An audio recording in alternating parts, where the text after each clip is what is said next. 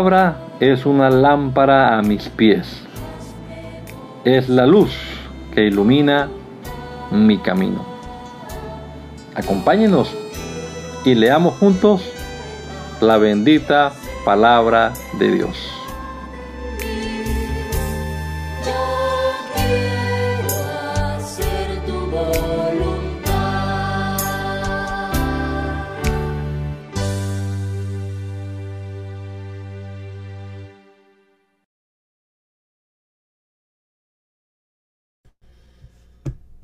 Señor Jesús, muchas gracias te damos una vez más en este día por tus bendiciones,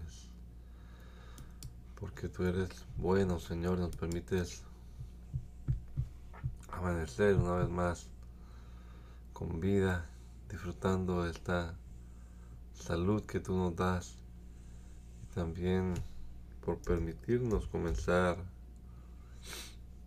este nuevo día reflexionando en tu palabra, Señor. Guíanos, bendito Padre Celestial, ilumínanos, danos entendimiento y sabiduría para comprender lo que leamos y que nos atrevamos a poner en práctica tu palabra, Señor. Te lo rogamos en el nombre poderoso de Jesús. Amén. Amén. Continuamos leyendo la palabra del Señor y estamos en el primer libro de las crónicas de los reyes de Judá, capítulo número 7. La nueva traducción viviente dice, los cuatro hijos de Isaacar fueron Tola, Fua, Hasub, Simrom. Los hijos de Tola fueron Uzi, Refaías, Geriel, Hamai, Hipsam y Semuel. Cada uno de ellos era el jefe de un clan patriarcal. En el tiempo del rey David, el número total de guerreros poderosos anotados en el registro de estos clanes era de 22.600. Israías fue hijo de Uzi.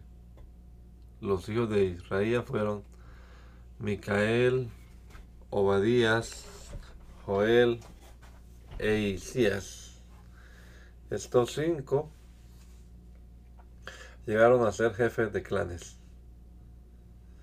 Todos ellos tuvieron muchas esposas y muchos hijos, de manera que en total los hombres disponibles para el servicio militar entre sus descendientes eran 36 mil. El número total de guerreros poderosos entre todos los clanes de las tribus de Isaacar era 87 mil. Todos ellos capaces en sus registros, eh, todos ellos aparecen en sus registros genealógicos. Tres de los hijos de Benjamín fueron Bela, Becker y Gediael. Los cinco hijos de Bela fueron Espón, Uzi, Uziel, Jerimot e Iri.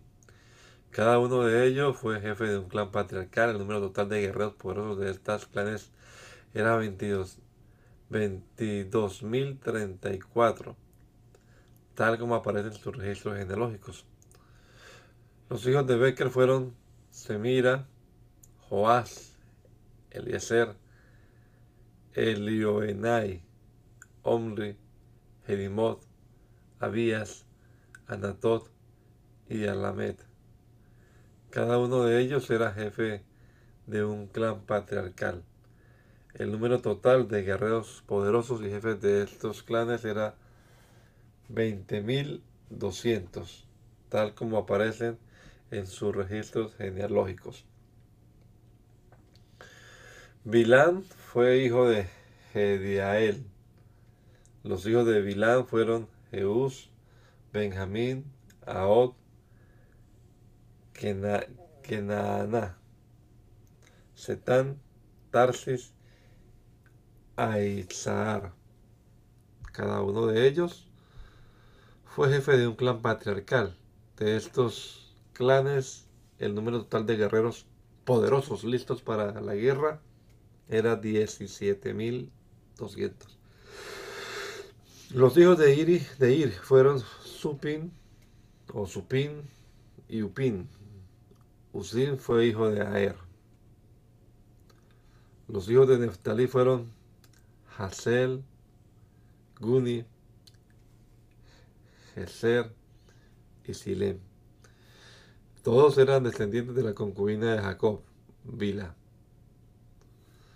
Entre los descendientes de Efraín, de Manasés, perdón, nacido de su concubina aramea, se encontraba Asriel. Ella también dio a luz a Maquir, el padre de Galat. Maquir encontró esposas para Upin y Supin. Maquir tenía una hermana llamada Maca.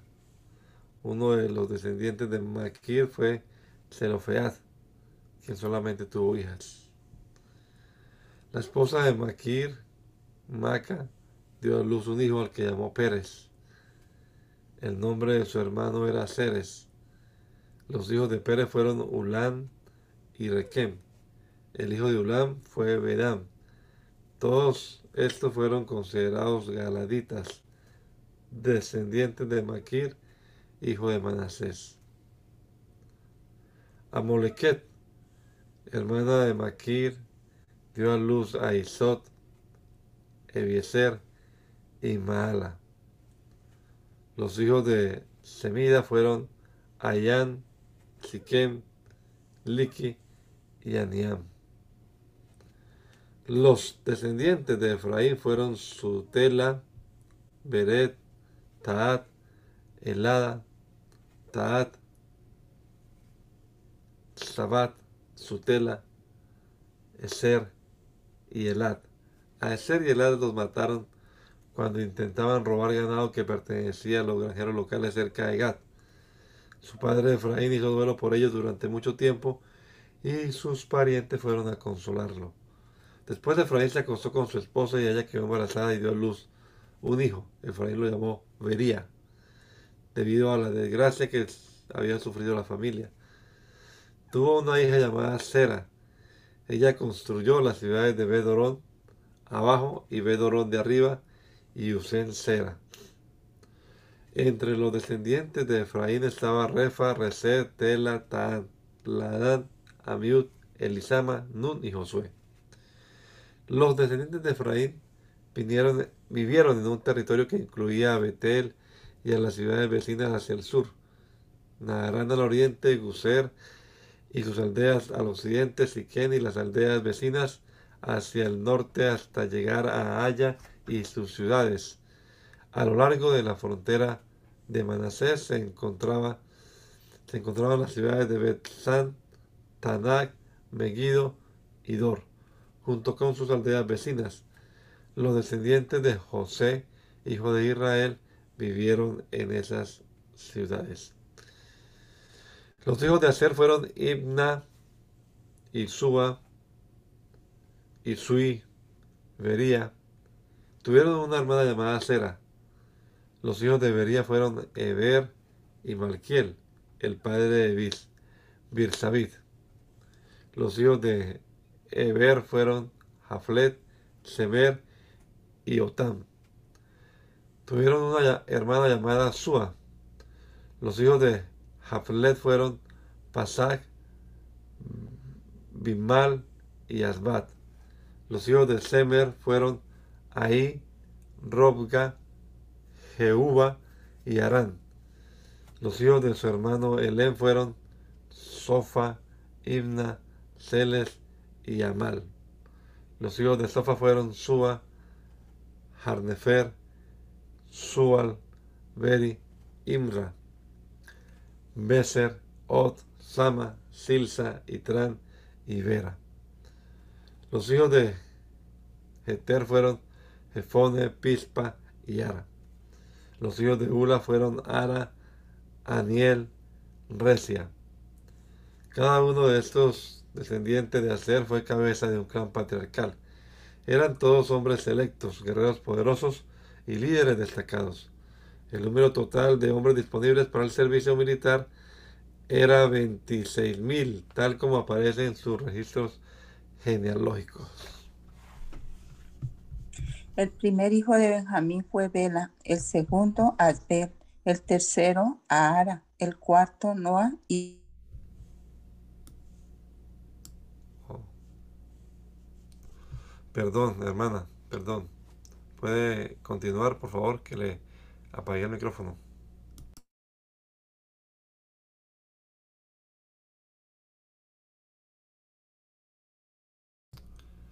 Hermana Luz. Hermana Luz, algo así, sí. capítulo El, 8. el primer hijo de Benjamín fue Bela, el segundo Albel, el tercero Ahara, el cuarto Noah y el quinto Rafa. Los hijos de Bela fueron Adar, Gera, Abiud, Abisúa, Naamán, Ahoa, Gera, Sefufam y Uram. Los hijos de Ahob fueron de los clanes de, que vivían en Jeba, fueron desterrados a Manaat. Los hijos de Ahob fueron Naamán, Ahías y Gera. Gera, quien los llevó al desierto, fue el padre de Usa y Ayud. Después que Sarai se divorció de sus esposas Husim y Baara, tuvo hijos en la tierra de Moab. Su esposa Ad- Hades dio a luz a Joab, Sibia, Mesa, Malcam, Jeús, Saquías y Mirma. Todos estos hijos llegaron a ser jefes de clanes. Usim, la esposa de Saraim, ya había dado a luz a Abitob y a El Paal. Los hijos del Paal fueron Eber, Misam, Semet, quien construyó las ciudades de Ono y Lot y sus aldeas cercanas, Bería y Sema. Ellos fueron los jefes de los clanes que vivían en Ajalón y expulsaron a los habitantes de Gat. Ahíos, Sasá, Jeremot, Sebadías, Arad, Ader, Micael, Ispa y Joa fueron los hijos de Bería. Sebadías, Mesulam, Iski, Eber, Isma, Ismerai, Geslía y Jobá fueron los hijos de El Paal. Haskim, Sikri, Sapi, Elie, Elienai, Siletai, Eliel, Adías, Ada- Adaías, Beraías y Simram fueron los hijos de Simei. Ispan, Eber, Eliel, Abdón, Sikri, Anán, Ananías, Elam, Anatotías, Iftaía y Peniel fueron los hijos de Sa Samserai, Searías, Atalías, Jarecías, Elías y Sikri fueron los hijos de Jeroam. Estos fueron los jefes de los clanes patriarcales, según aparecían en su registro genealógico, y todos ellos vivieron en Jerusalén. Ehiel, el padre de Gabaón, vivió en la ciudad de Gabaón. El nombre de su esposa fue Maaca y su hijo mayor fue Abdón. Los otros hijos de Jehiel fueron Sur, Cis, Baal, Ner, Nadab, Gedor, Ahío, Zacarías y Miclot, quien fue el padre de Simeán. Todas estas familias vivieron unas cerca de otras en Jerusalén. Ner fue el padre de Cis, Cis fue el padre de Saúl, Saúl fue el padre de Jonatán, Malquisúa, Abinadab y Esbaal. Jonatán fue el padre de Merib Baal, Merib Baal fue el padre de Micaía, Micaía fue el padre de Pitot, Melech, Tarea y Acaz. Acaz fue el padre de Jada. Jada fue el padre de Alemet, Asmavet y Simri. Simri fue el padre de Mosa. Mosa fue el padre de Bina. Bina fue el padre de Refaías. Refaías fue el padre de Elasa. Elasa fue el padre de Asel. Asel tuvo seis hijos. Asricam, Bocru, Ismael, Searías, Obadías y Anán. Estos fueron los hijos de Asel. El hermano de Asel, Esec, tuvo tres hijos. El primero fue Ulam, el segundo Jeús y el tercero Elifelet. Todos los hijos de Ulam fueron guerreros poderosos y expertos arqueros. Tuvieron muchos hijos y nietos, 150 en total. Todos ellos fueron descendientes de Benjamín.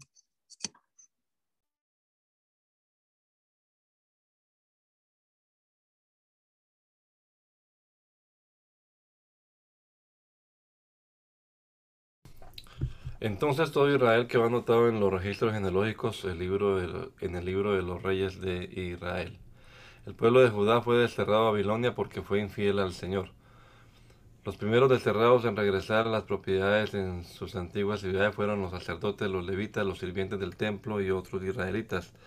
Algunas personas de la tribu de Judá, Benjamín, Efraín y Manasés volvieron y se establecieron en Jerusalén. Una familia que regresó fue la de Utai, hijo de Amiud, hijo de Omri, hijo de Imri, hijo de Bani, un descendiente de Pérez, hijo de Judá. Otros que volvieron pertenecían al clan de los Silonitas, entre ellos Asaías el mayor y sus hijos. Del clan de los Seraitas regresó Jehuel junto con sus parientes. En total regresaron 690 familias de la tribu de Judá.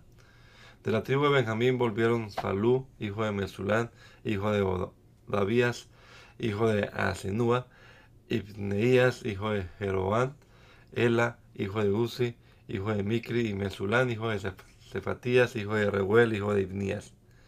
Todos estos hombres fueron jefes de clanes y aparecían en los registros genealógicos. En total regresaron 956 familias de la tribu de Benjamín.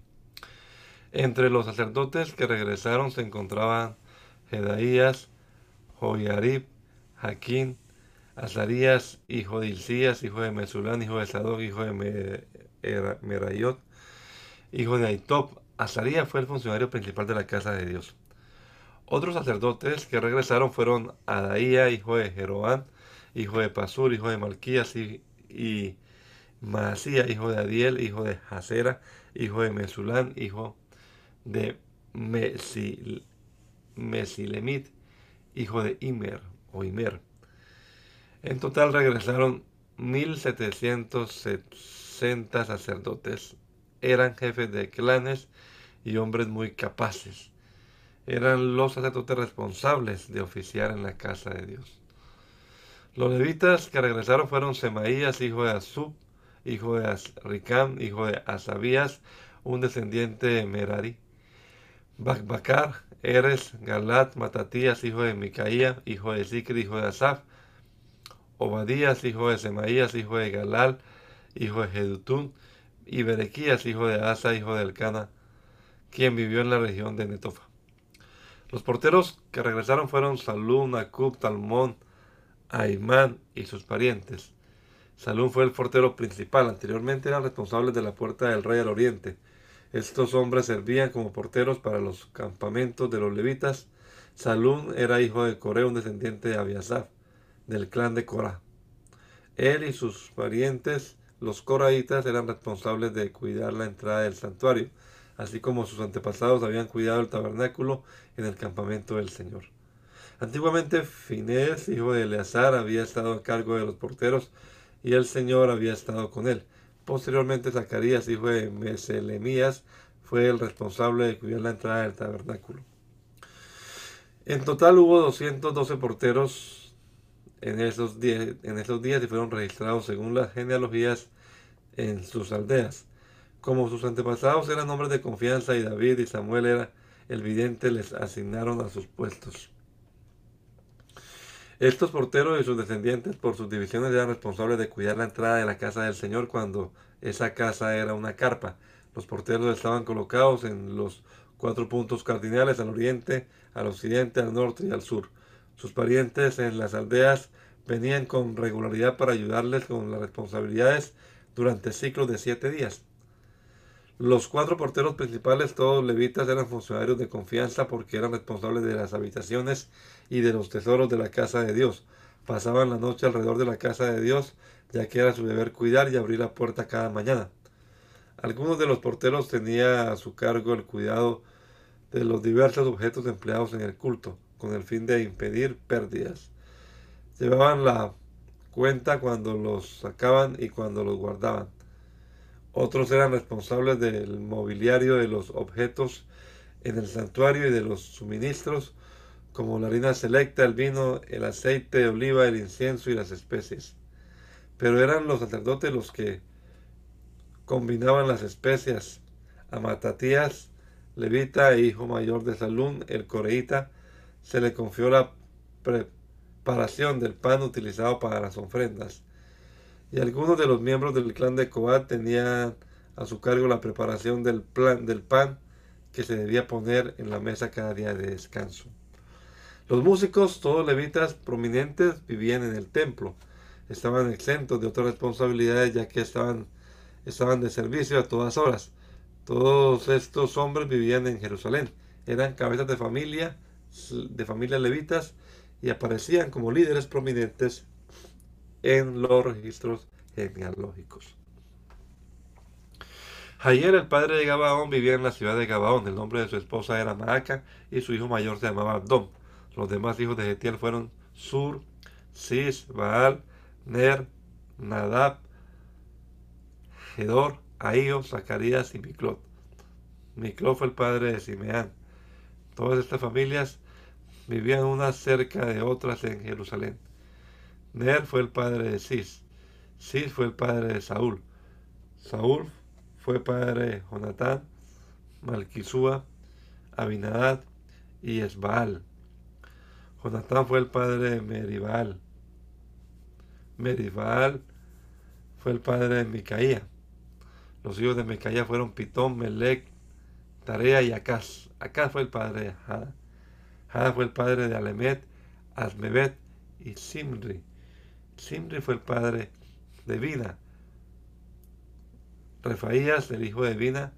Eleasa fue el hijo de Refaías. Asel fue el hijo de Elasa. Asel tuvo seis hijos cuyos nombres fueron Azricam, Bocru, Ismael, Searías, Obadías y Anán. Estos fueron los hijos de Asel. Ahora bien. Perdón. Siga, hermano. Gracias. Ahora bien, los filisteos atacaron a Israel y los hombres de Israel huyeron ante ellos. Mataron a muchos en las laderas de los, del monte Gilboa. Los filisteos cercaron a Saúl y a sus hijos y mataron a tres de ellos, Jonatán, Abinadab, Malquisúa, y la batalla se intensificó cerca de Saúl. Y los arqueros filisteos lo alcanzaron y lo hirieron. Con gemidos Saúl le dijo a su escudero, toma tu espada y mátame, antes de que estos filisteos paganos lleguen para burlarse de mí y torturarme. Pero su escudero tenía miedo y no quiso hacerlo. Entonces Saúl tomó su propia espada y se echó sobre ella. Cuando su escudero vio que Saúl estaba muerto, se echó sobre su propia espada y murió. Así que Saúl y sus tres hijos murieron allí juntos y su dinastía llegó a su fin. Cuando los israelitas que estaban en el valle de Jezreel vieron que su ejército había huido y que Saúl y sus hijos estaban muertos, abandonaron sus ciudades y huyeron. Entonces los filisteos entraron y ocuparon sus ciudades.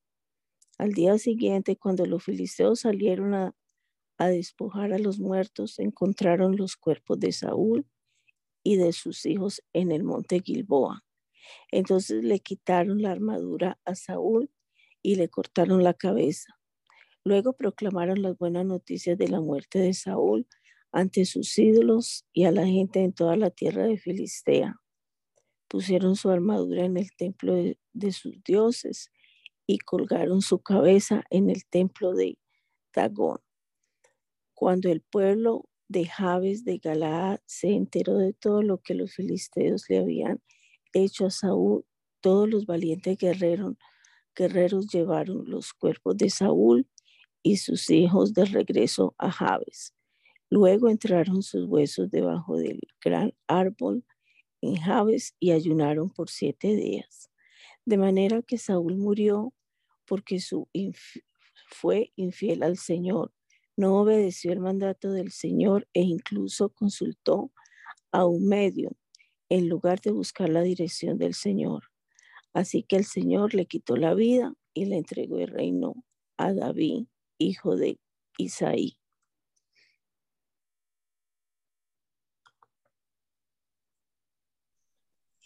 Luego todos los israelitas se presentaron ante David en Hebrón y le dijeron, somos de la misma sangre En el pasado, aun cuando Saúl aún era rey, en realidad era usted quien dirigía a las fuerzas de Israel. Y el Señor su Dios le dijo, tú serás el pastor de mi pueblo Israel, tú serás el líder de mi pueblo Israel. De modo que allí en Hebrón David hizo un pacto ante el Señor con todos los ancianos de Israel y lo ungieron rey de Israel, tal como el Señor lo había prometido por medio de Samuel. Después David fue con todo Israel a Jerusalén o Jebús, como solían llamarla anteriormente, donde vivían los jebuseos, los habitantes originarios de esa tierra. El pueblo de Jebús se mofaba de David jamás entrarás aquí. Pero David tomó la fortaleza de Sión, la que ahora se llama ciudad de David. David había dicho a sus tropas, el primero que ataque a los jebuseos será el comandante de mis ejércitos. Así que Joab, cuya madre era Sarbia, una hermana de David, fue el primero en atacar y entonces llegó a ser el comandante de los ejércitos de David. David hizo de la fortaleza su casa y es por eso que se llama ciudad de David. Extendió la ciudad desde los terraplenes hasta la zona circundante, mientras que Joab reedificaba el resto de Jerusalén.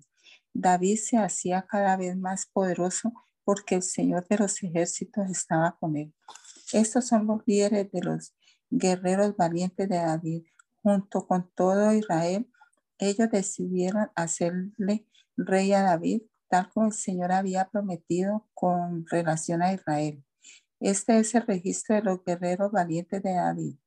El primero fue Jasobeam, el Acmonita, quien era líder de los tres, el grupo de guerreros más valientes entre los hombres de David. Una vez utilizó su lanza para matar a 300 guerreros enemigos en una sola batalla. El siguiente en rango entre los tres era Eleazar, hijo de Dodai, un descendiente de Aboa. Estuvo con David cuando los filisteos se reunieron para la batalla en Pasdamim y atacaron a los israelitas en un campo lleno de cebada. El ejército israelita huyó, pero Eleazar y David no se dieron terreno en medio del campo e hicieron retroceder a los filisteos. Así que el Señor los salvó dándoles una gran victoria. Cierta vez, cuando David estaba en la roca cerca de la cueva de Adulam, el ejército filisteo estaba acampado en el valle de Repaim. Los tres que formaban parte de los treinta, un grupo selecto entre los hombres de guerra de David, descendieron a la cueva para encontrarse con él. En aquel tiempo David se alojaba en la fortaleza y un destacamento filisteo había ocupado la ciudad de Belén.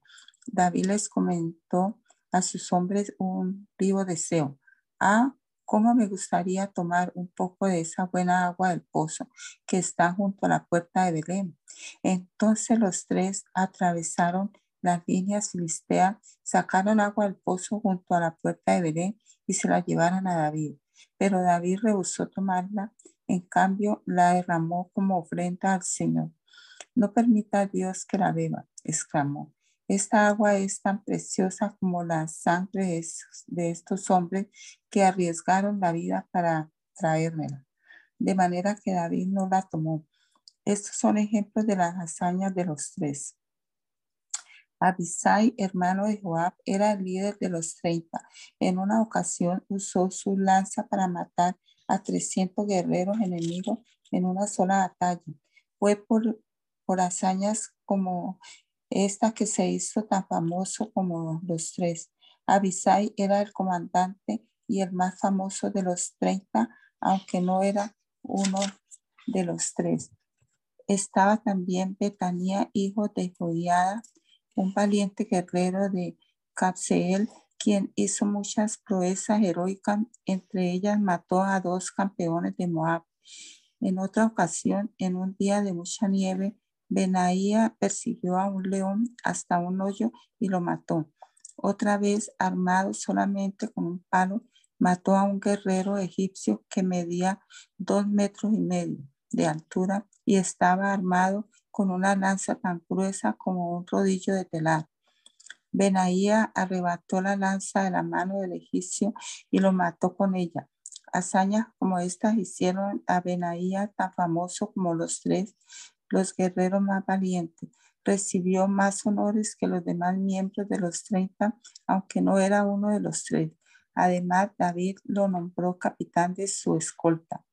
Entre los guerreros más destacados también se encontraban Asael, hermano de Moab, Ernaán, hijo de Dodo de Belén, Sama de Arod, L de Pelón, Ira, hijo de Iques de Tecoa, Abieser de Anatot, Sibecai de Usa, Salmón de Anof, Maarai de Nefota, Eled, hijo de Baana de Nefota, Itai, hijo de Ribai de, de Gibea en la tierra de Benjamín, Benaía de Piratón, Uray de las proximidades de Naale, Gaaz, Abi Albón de Arabá, Asmabet de Baurim, Eliaba de Salbón, los hijos de Hasén de Gisón, Jonatán, hijo de Saje de Arad, Ayam, hijo de Sarar de Arad, Elifal, hijo de Ur, Efer de Mequer, Aía de Pelón, Esro de Carmelo, Parai, hijo de Esbai, Joel, hermano de Natán, Mibar, hijo de Agrai, Selec de Amón, Naarai de Berot, escudero de Joab, hijo de Salvia, Ira de Hatir, Gareb de Hatir, Uriah elitita, Sabat, hijo de Alai, Adino, Adina, hija de, hijo de Sisa, el líder rubenita, que tenía 30 hombres consigo. Anán, hijo de Maaca, Josafat, el Midnita, Usía de Astarot, Sama y Jehiel, hijo de Otam, de Aroer, Gediael, hijo de Simri, Soa, su hermano, de Tis, Eliel de Maaba, Jerabá, Jerebai, hijo Sabía, hijo de Elnaam, Idma de Moab, Eliel y Obed, Haasiel de Soba. Los siguientes hombres se unieron a David en Ziklag cuando éste se escondía de Saúl, hijo de Cis. Estos hombres estaban entre los guerreros que lucharon al lado de David en el campo de batalla. Todos ellos eran expertos arqueros y podían disparar flechas o lanzar piedras con la mano izquierda al igual que con la derecha. Todos eran parientes de Saúl de la tribu de Benjamín. El jefe era Ayeser, hijo de Sema, de Gibea, de Gibea. Su hermano Joás era el segundo en autoridad. Los otros guerreros fueron los siguientes. Gesiel y Pelet, hijos de Asmavet, Beraca, Jeú de Anatot, Ismaías de Gabaón, un guerrero famoso y jefe entre los treinta. Jeremías, Jaasiel, Joanán y Josabad de Gedera. Elusai, Jerimot, Bealías, Semarías y Cefatías de Arif. Elcana, Isías, Azareel, Joaeser y Hasobeam, quienes eran coreitas. Joelá y Zebadías, hijos de Jeroam de Gedor. Algunos guerreros valientes y experimentados de la tribu de Gad también desertaron y se unieron a David cuando éste estaba en la fortaleza en el desierto. Eran expertos tanto con el escudo como con la lanza, tan fieros como leones y veloces como ciervos en las montañas. Eser era su jefe, Obadías era el segundo, Eliab el tercero, Mismaná el cuarto, Jeremías el quinto, Ataí el sexto, Eliel el séptimo, Joanán el octavo, el Sabat el noveno, Jeremías el décimo, Macbanai el undécimo. Estos guerreros de Gad eran comandantes del ejército. El más débil entre ellos podía enfrentar a cien soldados y el más fuerte podía enfrentar a mil. Estos eran los hombres que cruzaron el río Jordán durante la época de inundación a principios del año y expulsaron a todos los que vivían en las tierras bajas situadas en la ribera oriental y en la occidental. Otros integrantes de la tribu de Benjamín y de Judá se unieron a David en la fortaleza. David salió a su encuentro y dijo, Si vienen en son de paz para ayudarme, somos amigos. Pero si vienen a traicionarme y a entregarme a mis enemigos a pesar de que soy inocente, entonces que el Dios de nuestros antepasados lo vea y los castigue. Así que el Espíritu descendió sobre Amasai, jefe de los treinta, y dijo, somos tuyos, David. Estamos de tu lado, hijo de Isaí. Que la paz y la prosperidad sean contigo. Y el éxito con todos los que te brindan ayuda, pues tu Dios es el que te ayuda. Entonces David permitió que se unieran a él y los nombró oficiales de su ejército. Algunos hombres de Manasés desertaron del ejército israelita y se unieron a David cuando él salió con los filisteos a luchar contra Saúl. Pero resultó que los gobernantes filisteos no permitieron que David y sus hombres los acompañaran. Después de mucha discusión los hicieron volver porque dijeron, nos costará la cabeza si David cambia su lealtad, se une a Saúl y se vuelve contra nosotros. La siguiente es una lista que corresponde a los hombres de Manasés que se unieron a David cuando volvía a Ziklag. Adnas, Josabad, Hediaiel, Micael, Josabad, Eliú y Siletai. Cada uno de ellos comandaba mil hombres de la tribu de Manasés.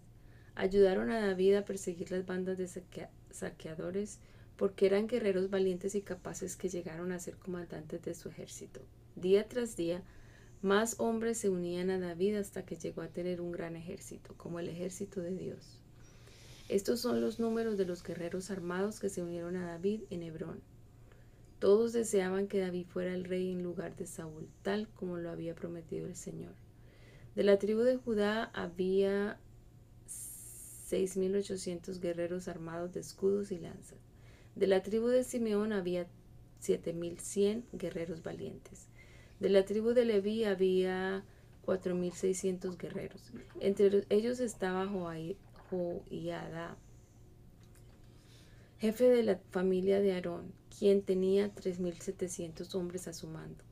Entre ellos también estaba Sadoc, un valiente guerrero joven, con 22 miembros de su familia, todos oficiales. De la tribu de Benjamín, parientes de Saúl, había 3.000 guerreros. La mayoría de los hombres de Benjamín se habían mantenido leal a Saúl hasta ese momento. De la tribu de Efraín había 20.800 guerreros valientes, cada uno muy respetado en su propio clan. De la tribu de Manasés al occidente del Jordán, 18.000 hombres fueron designados por nombre para ayudar a que David llegara a ser rey. De la tribu de Isaacar había 200 jefes junto con sus parientes. Todos estos hombres entendían las, las señales de los tiempos y sabían cuál era el mejor camino para Israel. De la tribu de Zabulón había 50.000 hábiles guerreros. Estaban bien armados y preparados para la batalla y eran completamente leales a David. De la tribu de Neftalí había mil eh, oficiales y treinta y siete mil guerreros armados de escudos y lanzas. De la tribu de Dan había veintiocho mil seiscientos guerreros, todos preparados para la batalla. De la tribu de Aser había cuarenta mil guerreros entrenados, todos preparados para la batalla. Del lado oriental del río Jordán, donde vivían las tribus de Rubén y Gad y la media tribu de Manasés, había 120 mil soldados armados de toda clase de armamento. Todos estos hombres llegaban a Hebrón en orden de batalla, con el único propósito de hacer rey a David sobre todo Israel. En realidad todos en Israel estaban de acuerdo en que David debía ser su rey. Festejaron y bebieron con David durante tres días porque sus parientes habían hecho preparativos para su llegada. Además, gente de lugares tan lejanos como Isaacar, Zabulón y Neftalí trajo alimentos en burros, camellos, mulas y bueyes. Llevaron cantidades enormes de harina, pasteles de higos, racimos de pasas, vino, aceite de oliva, ganado, ovejas y cabras a la celebración. Hubo gran alegría por toda la tierra de Israel.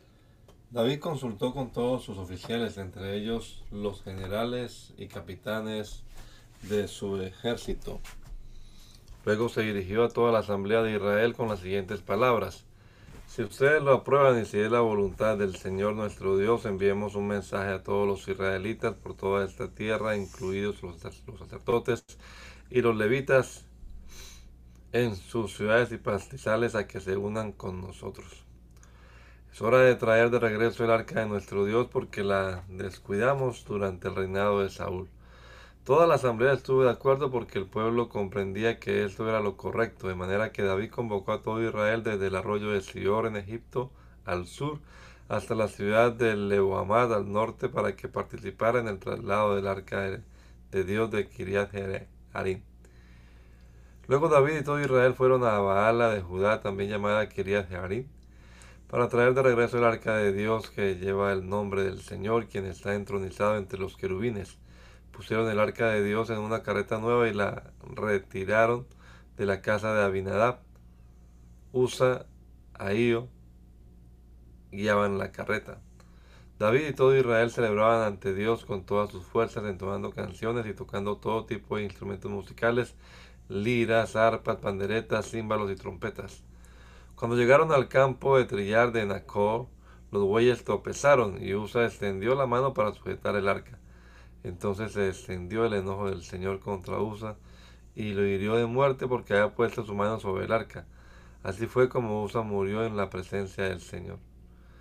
David se enojó porque la ira de Dios se había desatado contra Usa y llamó aquel lugar Pérez Usa, que significa desatarse contra Usa. Nombre que conserva hasta el día de hoy. Ahora David tenía miedo de Dios y preguntó cómo podrá regresar el arca de Dios para que esté bajo mi cuidado. Por lo tanto, David no trasladó el arca a la ciudad de David, sino que la llevó a la casa de Obededón de Gad. El arca de Dios permaneció en la casa de Obededón por tres meses y el Señor bendijo a los de la casa de Obededón y a todo lo que él poseía. Irán, el rey de Tiro, envió mensajeros a David junto con madera de cedro así como canteros y carpinteros para que le construyeran un palacio. Entonces David se dio cuenta de que el Señor lo había confirmado como rey de Israel y que había bendecido su reino en abundancia por amor a su pueblo Israel. Luego David se casó con varias mujeres más en Jerusalén y ellas tuvieron más hijos e hijas. Estos son los nombres de los hijos de David que nacieron en, Jerusalén. Samúa, Sobad, Natán, Salomón, Ibar, Elisúa, El Pelé, Noga, Nefe, Javía, Elisama, Eliada y Elifelet. Cuando los filisteos se enteraron que David había sido ungido rey de todo Israel, movilizaron todas sus fuerzas para que para capturarlo. Pero le avisaron a David que venía. Así que salió a su encuentro. Los filisteos llegaron y realizaron una incursión en el valle de Refaín. Entonces David le preguntó a Dios, ¿debo salir a pelear contra los filisteos? ¿Los entregarás en mis manos? El Señor le contestó, sí, adelante te los entregaré. Entonces David y sus tropas subieron a Baal Perasim y allí derrotó a los filisteos. Dios lo hizo, exclamó David. Me utilizó para irrumpir en medio de mis enemigos como una, una violenta inundación. Así que llamó a ese lugar Baal Perasim, que significa el Señor que irrumpe. Los filisteos abandonaron sus dioses allí, así que David dio órdenes de que fueran quemados. Poco tiempo después los filisteos volvieron y de nuevo hicieron una incursión en el valle. Una vez más, David le preguntó a Dios qué debía hacer. No los ataques de frente, le contestó Dios. En cambio, rodéalos y cerca de los álamos, atácalos por la retaguardia. Cuando oigas un sonido como de pie de, de, que marchan en, en las copas de los álamos, entonces sal a atacar. Esa será la señal de que Dios va delante de ti para herir de muerte al ejército filisteo. Entonces David hizo lo que Dios le ordenó e hirió de muerte al ejército filisteo desde Gabaón hasta Geser.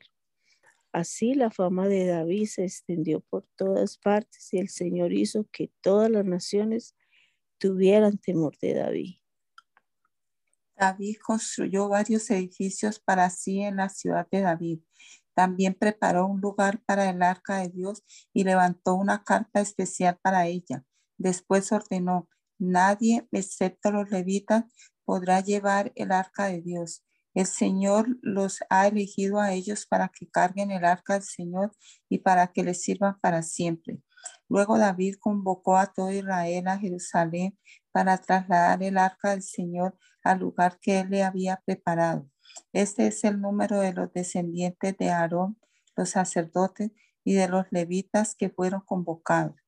Del clan de Coat, 120 con Uriel como su jefe. Del clan de Merari, 220 con Asaías como su jefe. Del clan de Gersón, 130 con Joel como su jefe. De los descendientes de Elisafat, 200 con Semaías como su jefe los descendientes de Hebrón, 80, con Eliel como su jefe. De los descendientes de Uziel, 112, con Aminadab como su jefe. Luego David mandó llamar a los sacerdotes Sadoc y Abiatar y a los siguientes jefes levitas, Uriel, Asaías, Joel, Semaías, Eliel y Aminadab.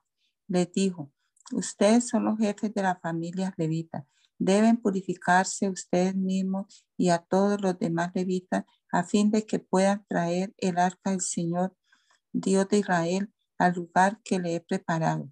Como no fueron ustedes los levitas los que llevaban el arca la primera vez, el enojo del Señor nuestro Dios se encendió contra nosotros. No habíamos consultado a Dios acerca de cómo trasladarla de la manera apropiada. Así que los sacerdotes y los levitas se purificaron para poder trasladar el arca del Señor, Dios de Israel, a Jerusalén. Entonces los levitas llevaron el arca de Dios sobre los hombros con las varas para transportarla, tal como el Señor le había indicado a Moisés.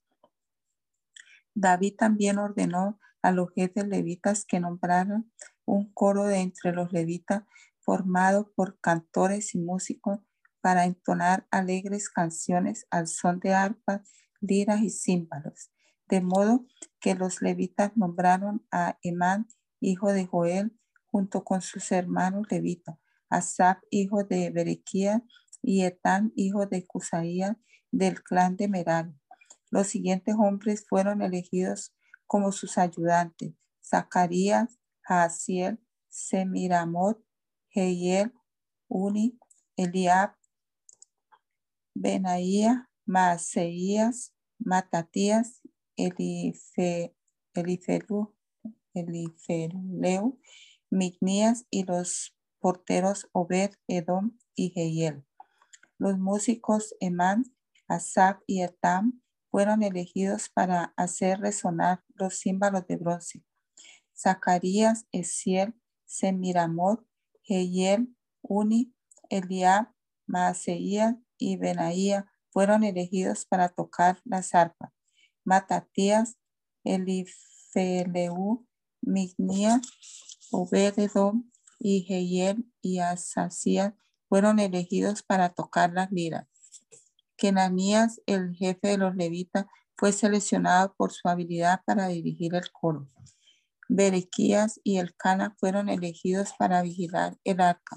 Sebanías, Josafat, Natanael, Amasai, Zacarías, Benaía y Eliezer, todos sacerdotes, fueron elegidos para tocar las trompetas cuando marchaban delante del arca de Dios. Obed-Edom y Jeías también fueron elegidos para vigilar el arca. Luego David y los ancianos de Israel, junto con los generales del ejército, fueron a la casa de Obed-Edom para trasladar el arca del pacto del Señor a Jerusalén con gran celebración. Como era evidente que Dios ayudaba a los levitas mientras llevaban el arca del pacto del Señor, sacrificaron siete toros y siete carneros. David estaba vestido con un manto de lino fino, al igual que todos los levitas que cargaban el arca y también los cantores y Kenanías, el director del coro.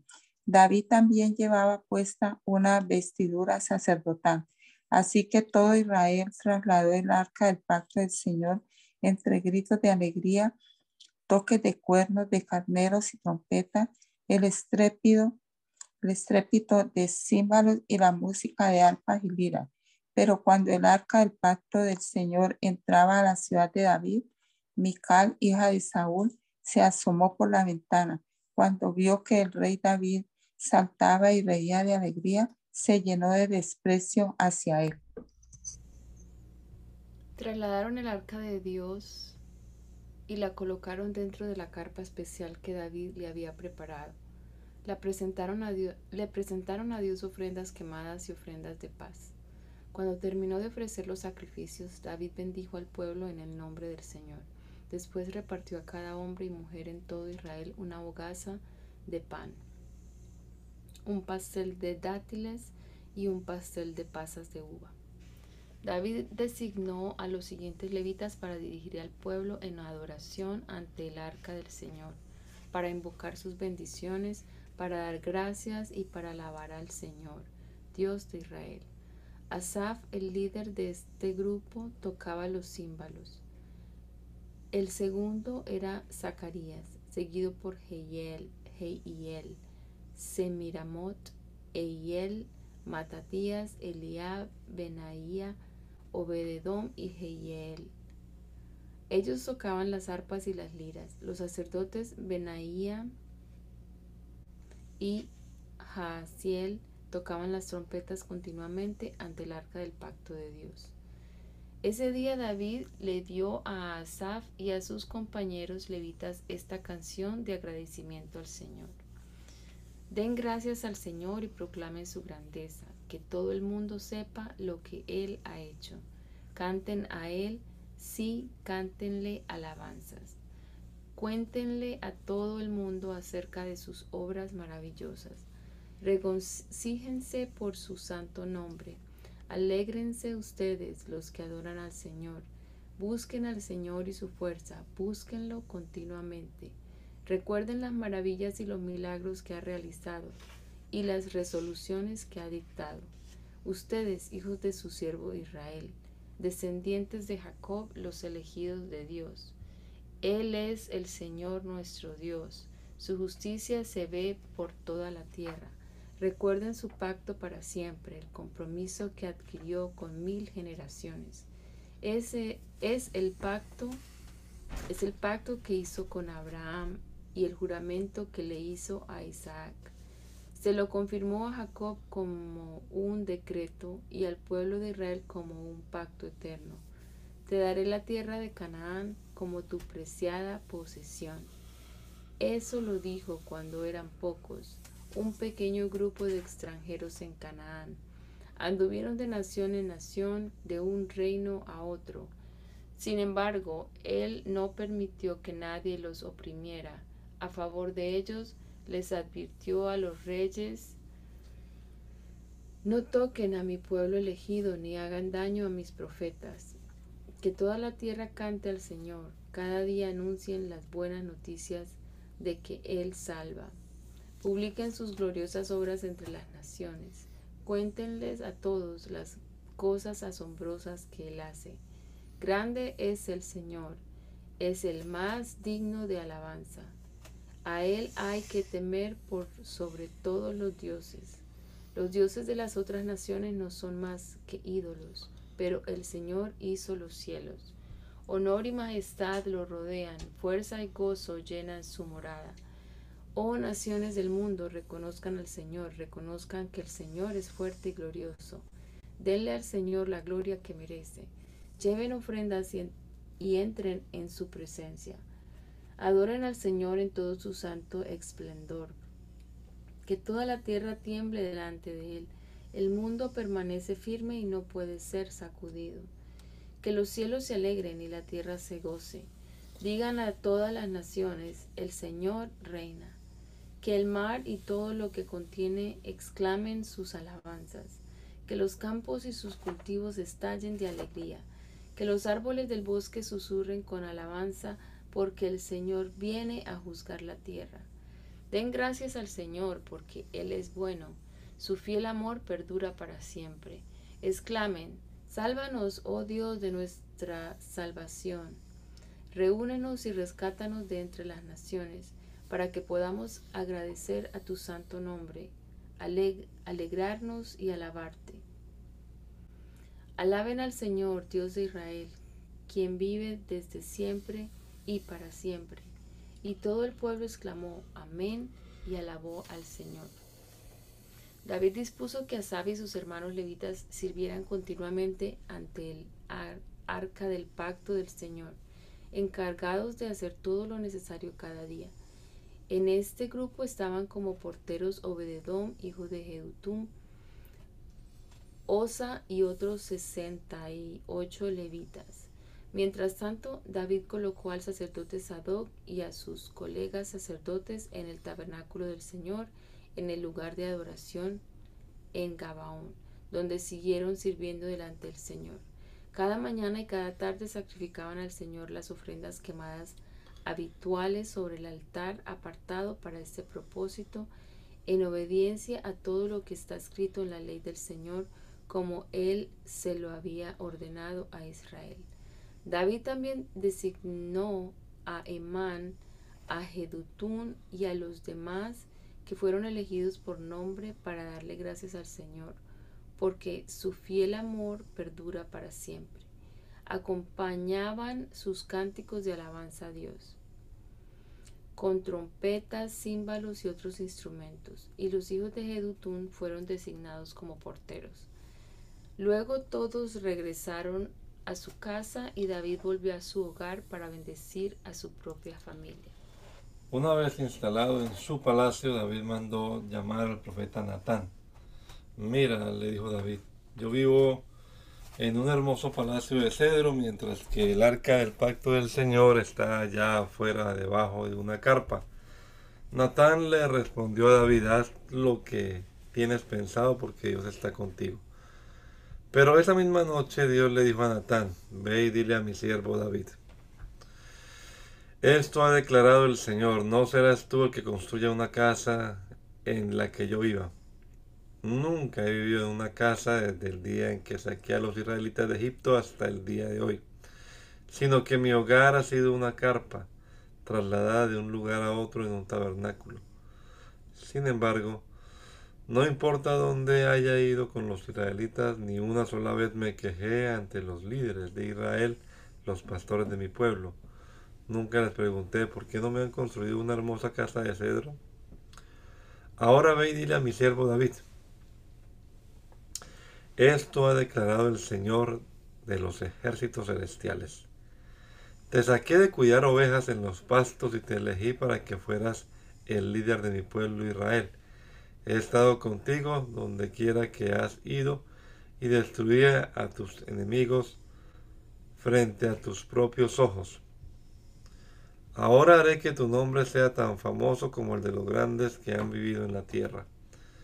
Le daré una patria a mi pueblo Israel y lo estableceré en un lugar seguro donde nunca será molestado. Las naciones malvadas no lo oprimirán como lo hicieron en el pasado, cuando designé jueces para que gobernaran a mi pueblo Israel y derrotaré a todos sus enemigos. Además, yo declaro que el Señor construirá una casa para ti, una dinastía de reyes. Pues cuando mueras y te reúnas con tus antepasados, levantaré a uno de tus descendientes, a uno de tus hijos, y fortaleceré su reino. Él es quien edificará una casa, un templo para mí, y afirmaré su trono para siempre. Yo seré su padre y él será mi hijo. Nunca le retiraré mi favor, como lo retiré de quien reinó antes de ti. Lo confirmaré como rey sobre mi casa y sobre mi reino para siempre, y su trono estará seguro para siempre. Entonces Natán regresó a donde estaba David y repitió todo lo que el Señor había dicho en la visión. Entonces el rey David se sentó delante del Señor y oró. ¿Quién soy yo, oh Señor Dios? ¿Y qué es mi familia para que me hayas traído hasta aquí? Y ahora, oh Dios, sumado a todo lo demás, hablas de darle a tu siervo una dinastía duradera. Hablas como si yo fuera una persona muy importante, oh Señor Dios. ¿Qué más puedo decirte acerca de la forma en que me has honrado. Tú sabes cómo es realmente tu siervo. Señor, por amor a tu siervo y según tu voluntad hiciste todas estas grandes cosas y las diste a conocer. Oh Señor, no hay nadie como tú, ni siquiera hemos oído de otro Dios como tú. ¿Qué otra nación sobre la tierra es como tu pueblo Israel? ¿Qué otra nación, oh Dios, ha redimido de la esclavitud para que sea tu pueblo?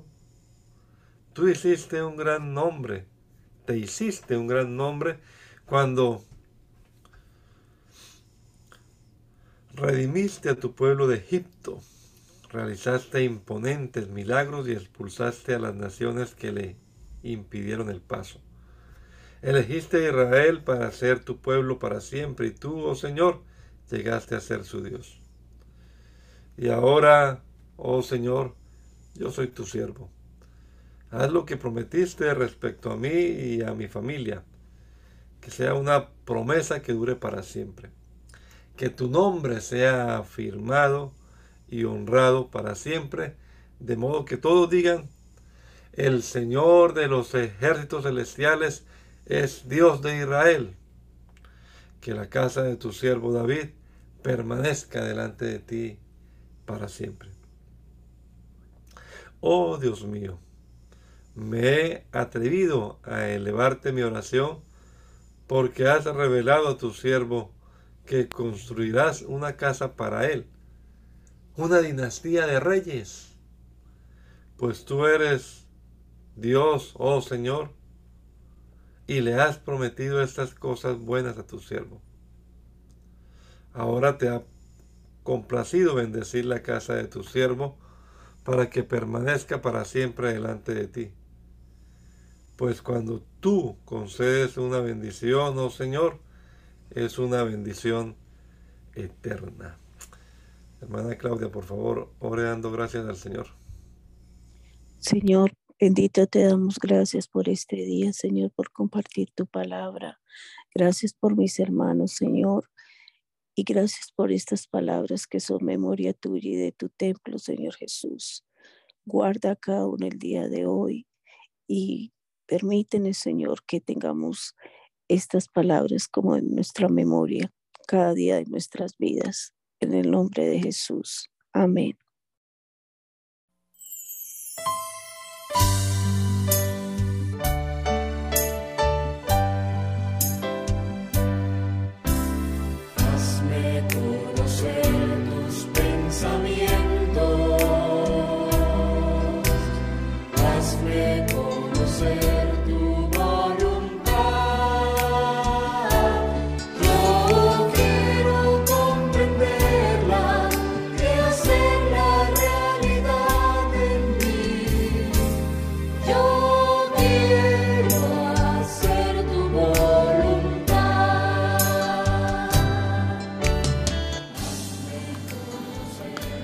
El mandamiento es lámpara y la enseñanza es luz. Y las reprensiones son el camino de la vida. Espero que esta lectura de la palabra de Dios haya sido de edificación para su vida y la de su familia. Gracia y paz.